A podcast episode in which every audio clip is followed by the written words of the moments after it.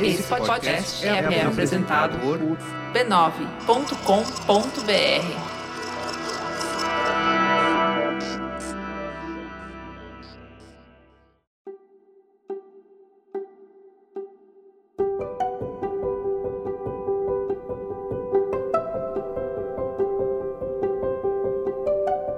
Bem-vinda, bem-vindo ao Autoconsciente. Enfim, um podcast que entende você para você se entender melhor. Eu sou Regina Gianetti, praticante e instrutora de mindfulness, alguém como você, aprendendo com as experiências da vida. Eu faço esse podcast para compartilhar reflexões e ações para uma vida com mais autoconsciência. Consciência do que pensamos, sentimos, consciência das nossas percepções. Eu sinceramente espero que, ao terminar um episódio, você se sinta melhor do que quando começou. Para quem me escuta pela primeira vez, eu convido a escutar o episódio zero. Nele eu falo da importância de levar uma vida com mais autoconsciência neste turbilhão que é a vida de hoje. O autoconsciente é serial. Os episódios têm uma sequência em que os temas vão se aprofundando. Fica também o convite para me encontrar no Instagram. Lá eu interajo com os ouvintes, posto referências e conteúdos que eu cito nos episódios para você ir ainda mais fundo. Me encontre como regina.gianete e como você mais centrado. E se gostar do que vai ouvir aqui, compartilha com seus amigos, nas redes sociais, nos grupos do WhatsApp. Vamos espalhar boas vibrações por aí que o mundo está precisando.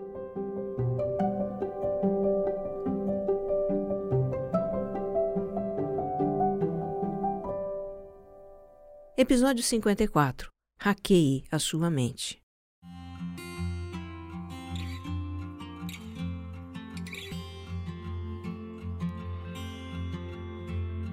No episódio anterior, nós exploramos os hábitos, que são padrões do nosso cérebro, não é?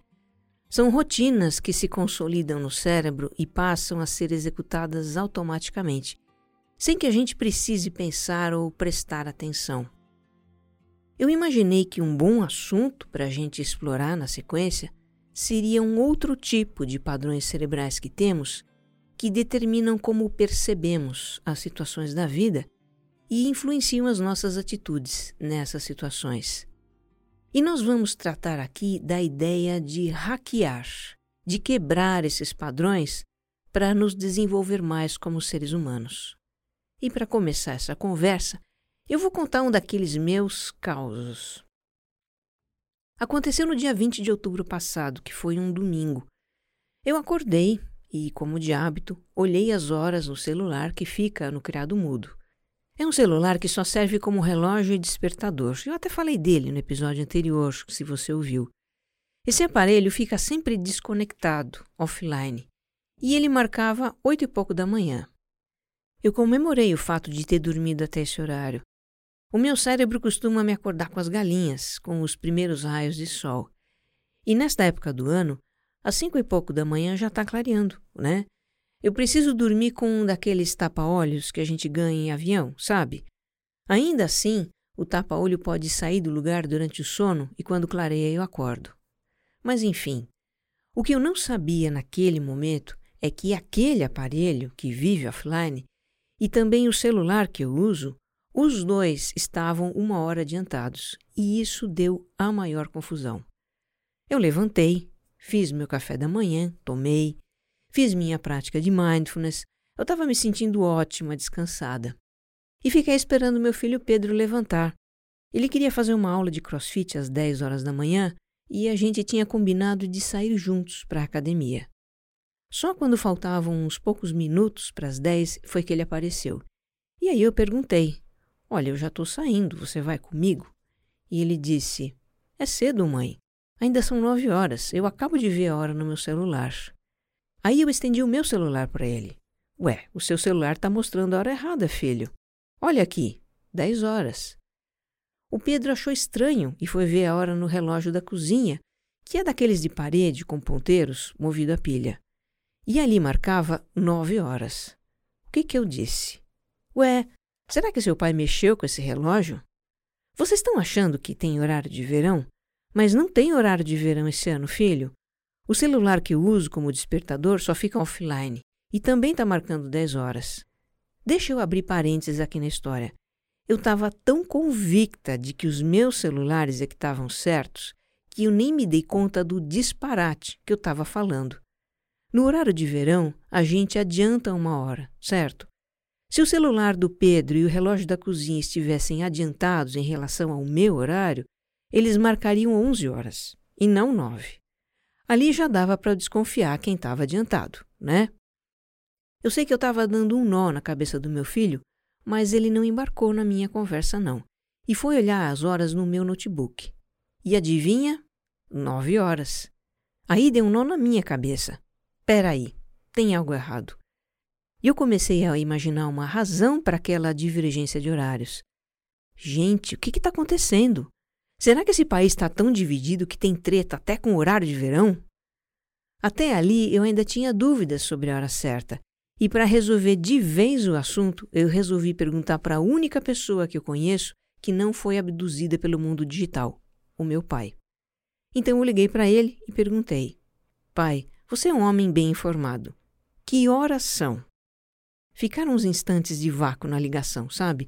Meu pai deve ter ficado pensando: por que, que ela me liga para saber as horas se o próprio celular mostra as horas?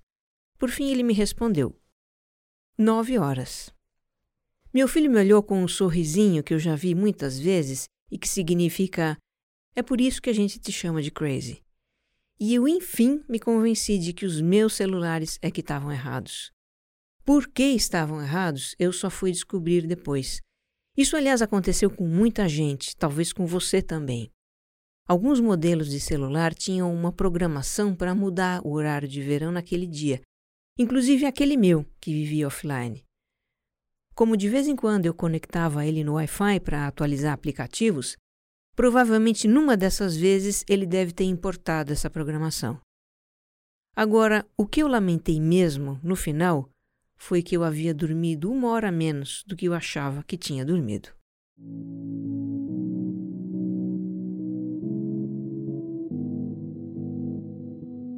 Eu até faço piada da minha confusão mas eu também vejo nessa história um ótimo exemplo de como a gente assume certas verdades e de como as nossas verdades influenciam a percepção das situações. Eu assumi como verdade a hora que o meu celular despertador me mostrou. Afinal, eu confio nele. É o sistema que eu adotei para me acordar e dizer a hora certa. E se a hora que ele mostra é a mesma que eu vejo no meu outro celular, então está tudo normal. E além disso, eu estou feliz com essa hora. Então eu estou tão segura da minha verdade que, quando meu filho me informa uma hora diferente do celular dele, como eu interpreto a situação? Seu celular está errado. Aí ele me mostra o relógio da cozinha, que também desafia a minha verdade, e como eu reajo.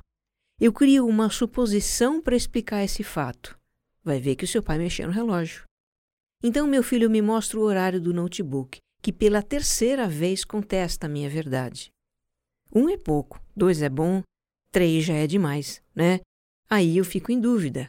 Mas ainda assim, eu imagino uma teoria que justifique o conflito com a minha verdade. Ok, eu sei que eu tenho um lado meio crazy, eu admito.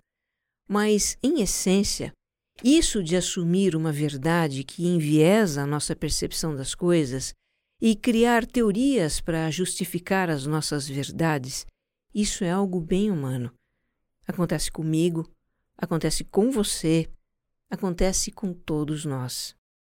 Nós, seres humanos, temos e sempre tivemos verdadeira aversão à incerteza. Como diz um neurocientista inglês que estuda a percepção chamado Bouloto. Do ponto de vista evolutivo, a incerteza é algo ruim. Se os nossos ancestrais parassem por não saber se uma forma frente era uma sombra ou um predador, já era. Nosso cérebro evoluiu para tornar o que é incerto em certo, a cada segundo dos dias. Então, pensando juntos agora, tá? Para combater a incerteza, precisamos ter o quê? Certezas. E as nossas certezas se baseiam no quê? em pressupostos do que é verdadeiro, como diz o Bouloto, ou seja, em ideias que pressupõem como as coisas são ou devem ser. Vou repetir porque isso é importante. Pressupostos são ideias de como as coisas são ou devem ser. Nossos pressupostos estão presentes até nas mínimas situações da vida. Se resolvemos sentar numa cadeira, é sob o pressuposto de que ela vai aguentar o nosso peso. Se compramos uma garrafa d'água para beber, é sobre o pressuposto de que aquela água é potável, não irá nos contaminar ou envenenar. Quando eu olho no meu despertador para saber que horas são, eu tenho o pressuposto de que a hora está certa. Nós temos uma infinidade de pressupostos sobre os mais diversos aspectos da vida que vamos acumulando por meio das nossas experiências. Nossos pressupostos atuam o tempo todo. Eles estão na origem das nossas ações e interpretações dos acontecimentos, mesmo que a gente não esteja consciente disso. Na verdade, raramente estamos conscientes dos nossos pressupostos. Eles são como o ar que respiramos sempre presente, mas invisível. A gente nem se dá conta de que existe.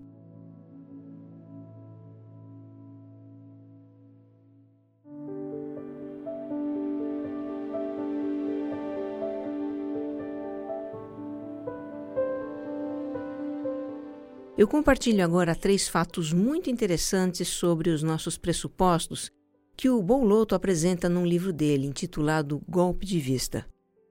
Fato número 1. Um, nossos pressupostos não são apenas ideias abstratas, tá? Eles têm uma existência física, digamos assim, no nosso cérebro. São padrões elétricos gravados no cérebro. Tudo começa com uma experiência, uma vivência qualquer que a gente tenha. Essa experiência estimula de alguma forma os nossos sentidos. Esses estímulos viajam pelo sistema nervoso na forma de impulsos elétricos, chegam ao cérebro e lá eles se espalham por diversas regiões. Vamos imaginar isso? Imagine que o olfato capte um cheiro. Esse estímulo, o cheiro, se transforma em um fluxo de sinais elétricos que chegam até o cérebro. E lá eles se espalham como um relâmpago se espalha no céu, formando um desenho, um padrão. E a gente dá um significado para aquele cheiro, um significado associado com a experiência daquele momento. Muito bem, ao longo da vida, os padrões elétricos formados no cérebro vão se tornando cada vez mais estáveis. Quanto mais eles ocorrem, mais eles se consolidam e tornam mais prováveis os pensamentos e comportamentos que estão associados com eles. Então, os nossos pressupostos são bem isso, tá? Padrões elétricos gravados no cérebro, que provocam determinados pensamentos e comportamentos. E isso tudo acontece automaticamente. Fato número 2. Muitos dos nossos pressupostos são herdados dos nossos ancestrais. E bota ancestral nisso. Algumas dessas heranças são de milhões de anos. Por exemplo, nosso cérebro já vem equipado de fábrica com o pressuposto de que estar no escuro é perigoso. Um bebê que se vê sozinho no escuro, ele chora. Uma criança, mesmo que você diga para ela que ficar no escuro não tem perigo, ela vai ficar tensa e assustada de se ver nessa situação e vai chamar por ajuda. Um adulto que de repente se encontre no escuro total, no mínimo ele vai ficar cauteloso, vai se movimentar devagar para não se machucar, vai ficar muito atento a qualquer ruído que aconteça à sua volta. Alguém precisou ensinar isso para a gente? Não.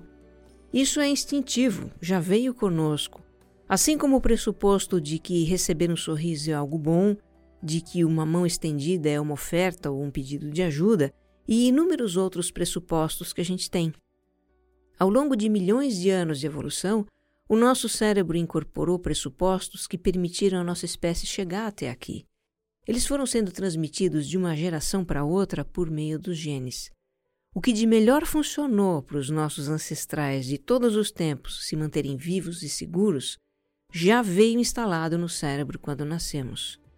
E aí começamos a ter as nossas experiências pessoais e adquirir novos pressupostos com base naqueles originais.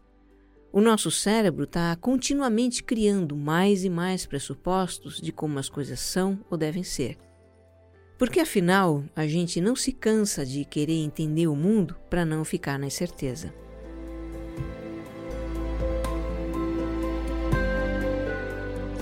E agora o terceiro fato, que é os pressupostos influenciam as nossas percepções.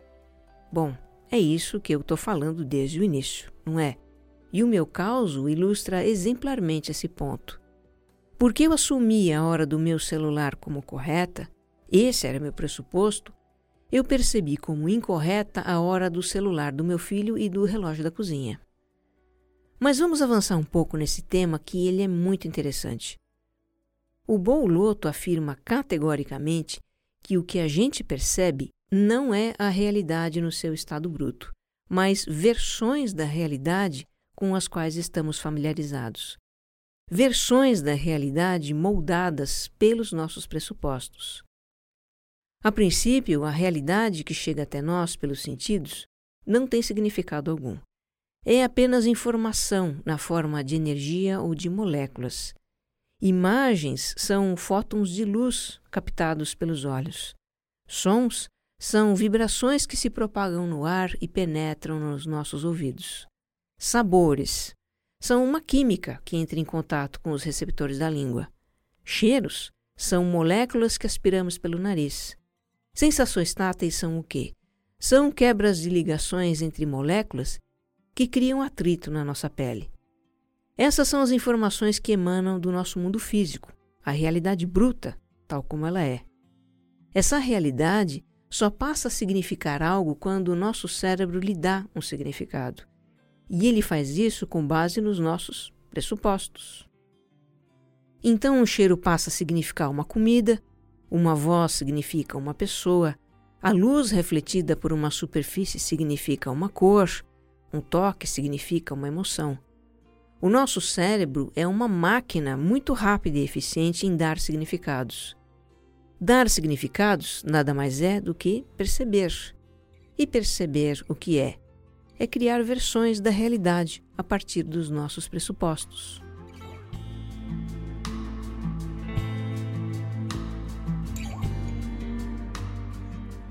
Tem ainda um outro aspecto nessa relação entre pressupostos e percepções que é o seguinte: nós temos a tendência de perceber as coisas de um modo que reforça os nossos pressupostos. Em outras palavras, a gente vê aquilo que quer ver. E aí pode acontecer de a nossa percepção, do nosso raciocínio, sofrerem desvios que a neurociência e a psicologia chamam de vieses. Um dos mais comuns é o viés de confirmação. Como é que isso funciona? Vamos imaginar uma pessoa que tem o pressuposto de que tudo que é mais caro é melhor, tá? Ela está numa loja de cosméticos comprando dois produtos com uma certa diferença de preço. Pois o viés da confirmação faz a pessoa perceber características do produto mais caro que confirmam a superioridade dele sobre o mais barato. Por exemplo, ela percebe que no mais caro a embalagem é bonita, o cheiro é gostoso, a textura é agradável. Olha que massa os componentes da fórmula. Os produtos podem ter até uma qualidade similar, mas a percepção é de que o mais caro é melhor. Outro exemplo. Sabe quando a gente conhece alguém e cria uma primeira impressão da pessoa? Digamos que seja uma impressão tipo: essa pessoa é antipática. De repente, essa pessoa antipática se torna um pressuposto sobre ela.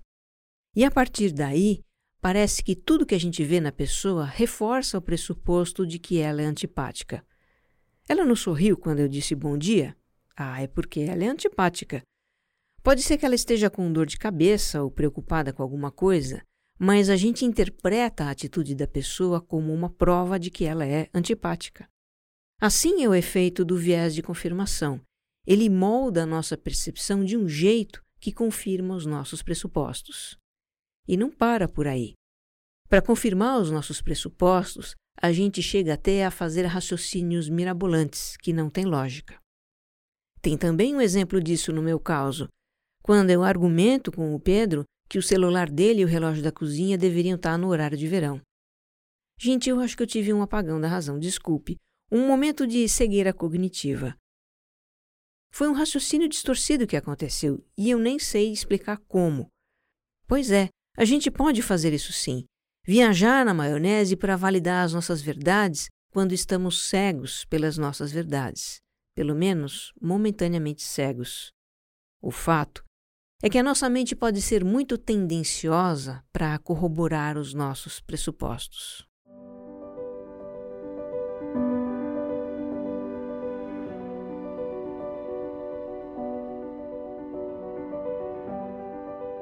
Olha, não vamos nos condenar por essa nossa tendenciosa mente. Como diz a neurociência, há um forte motivo para funcionarmos assim: sobrevivência. A razão de existir do cérebro é a autopreservação. E se o cérebro, que é o hardware, funciona assim, a mente, que é o software, vai funcionar assim também. Se o nosso cérebro tem lá as suas tendências, a nossa mente vai ter também. Somos naturalmente orientados à autopreservação. Não só física do corpo, mas também a autopreservação psicológica da pessoa que somos, com o nosso senso de identidade, visão de mundo com as nossas verdades. É compreensível que seja assim. Mas aí entra um questionamento que o Bouloto coloca no seu livro, que é como iremos nos desenvolver enquanto pessoas se ficarmos presos ao ciclo sem fim dos pressupostos que influenciam percepções que confirmam pressupostos? Porque, vamos combinar, se a gente passar a vida vendo só o que a gente quer ver, se passarmos a vida nos limitando às nossas percepções enviesadas da realidade, das situações, das pessoas, também iremos existir de uma forma limitada. Iremos sempre encontrar certos conflitos que vamos enxergar sempre da mesma maneira e tentar superar com as mesmas soluções. Já pensou? Ficar vivendo sempre as mesmas coisas, como naquele filme O Dia da Marmota?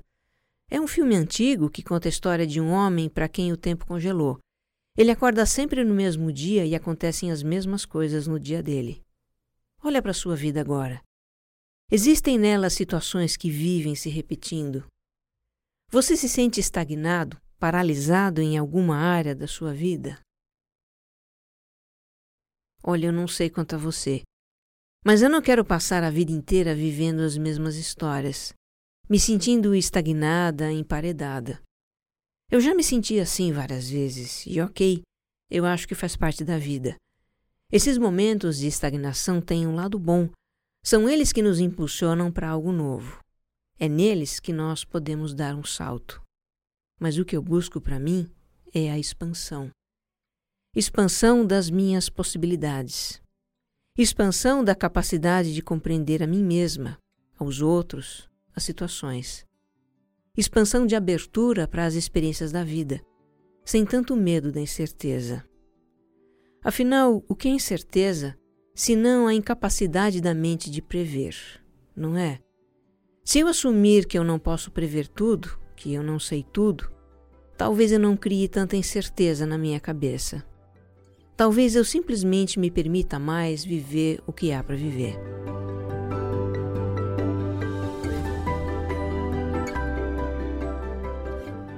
Bom, se essa ideia de expansão parece interessante para você, o que é que a gente pode fazer para se expandir? O que a gente pode fazer para ir além do que os nossos pressupostos nos permitem e ampliar a nossa capacidade de percepção, que vai levar a novos pressupostos que funcionam melhor para a nossa vida? O Bouloto diz que tudo começa pela consciência de que talvez uma parte dos nossos pressupostos não é mais útil. Quem sabe ao escutar esse episódio, você também esteja incorporando essa consciência, né? Tomara. Da minha parte, eu te digo, comprei completamente a ideia. Eu estou consciente de que muitos pressupostos meus não me servem mais. No segundo momento, o Bo sugere que nós nos tornemos observadores de nós mesmos, que a gente pratique perceber as próprias percepções. E olha só, é isso que a gente faz numa prática de mindfulness, pequeno gafanhoto. Pois é. A prática é um exercício de observação das coisas como são, com neutralidade. A gente deixa ir os julgamentos sobre o que observa. julgamentos que são fruto das nossas percepções habituais. Praticando esse exercício, a gente desenvolve a faculdade da metaconsciência, que é estar consciente do que se passa na nossa consciência. E eu vou destacar ainda uma outra sugestão que o Bowl dá e que tem o efeito de um hackeamento dos nossos padrões cerebrais. Hackeamento mesmo, aquilo que os hackers fazem de quebrar e mudar os programas de computador. Como seria isso? Imagine que o cérebro seja como um mapa da Grande São Paulo, um gigantesco emaranhado de ruas e avenidas. Os nossos padrões mentais são como esse emaranhado de caminhos interconectados. Caminhos por onde trafegam os impulsos cerebrais, e eles sempre percorrem os mesmos caminhos, levando as mesmas percepções da realidade.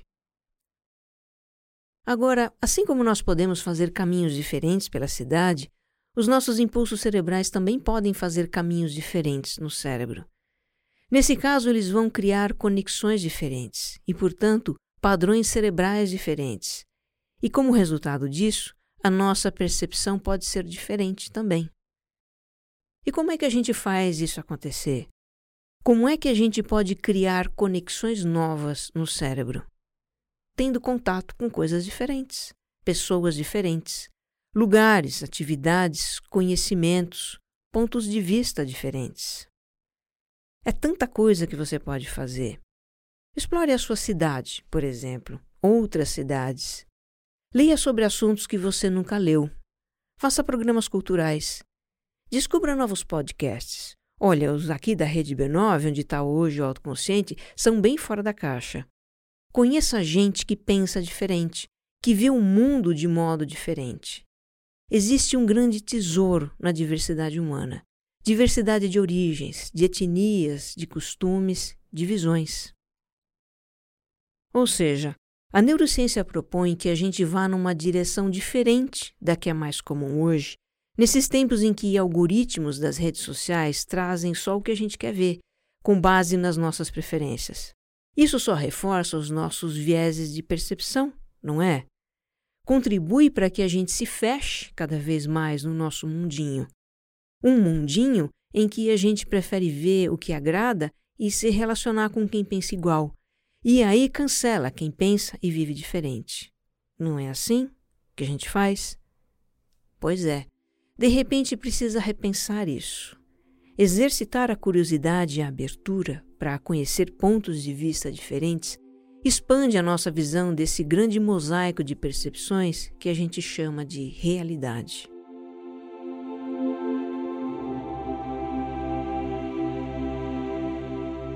Olha, mais do que nunca a gente precisa hackear a nossa mente e expandir a nossa percepção da realidade. Porque é urgente para toda a humanidade encontrar um novo modo de viver e se relacionar com incerteza. Essa é uma ideia que o Bow trata no livro dele, assim meio de passagem, mas para mim é uma questão central e crucial do nosso tempo. Nas últimas décadas, principalmente, os países, a economia, as pessoas, tudo foi se tornando cada vez mais interconectado. A tal ponto que hoje, por exemplo, a tuitada de uma grande liderança mundial repercute imediatamente no mundo inteiro e pode causar alvoroço. E aí bolsas de valores oscilam, empresários mudam seus planos de investimentos, famílias decidem adiar uma compra. A percepção é de que o mundo se torna mais incerto à medida em que os atos dos outros são sentidos imediatamente e afetam a nossa vida. Nas palavras do Bow, um mundo cada vez mais conectado também é mais imprevisível. Uma empresa de sucesso, um relacionamento estável, um ambiente sem perigos, a existência dessas coisas hoje não garante que será assim amanhã. Não é possível ficar verdadeiramente intocado. Sempre vão haver acontecimentos que nos pegam de surpresa, que não previmos. Agora, certamente que não é uma opção para essa era da incerteza ficar agarrados às nossas verdades, vendo o mundo como queremos ver, brigando para impor a nossa visão da realidade, lutando para manter o controle. Manter o controle é uma ilusão. A epidemia de ansiedade que se vê hoje no mundo tem muito a ver com a ideia de controlar as situações, as pessoas, a vida para combater a incerteza. Como diz o Bouloto, a vida é inerentemente incerteza, porque o mundo e as coisas que o constituem estão sempre mudando. A natureza muda. Precisamos ser adaptativos e mudar com a mudança. Mudar é uma solução profundamente biológica e é o que nós, seres humanos, evoluímos para fazer. Se é assim, então, vamos considerar para valer hackear a nossa mente. Admitir que muitos dos nossos pressupostos, das nossas verdades, nos limitam. Ter curiosidade e abertura para conhecer, compreender o diferente e criar novas conexões cerebrais que nos levarão a novas percepções. E novas percepções nos levarão a novas maneiras de encarar esse mundo que muda tão rapidamente e fluir com a mudança. Que você esteja bem. Um abraço.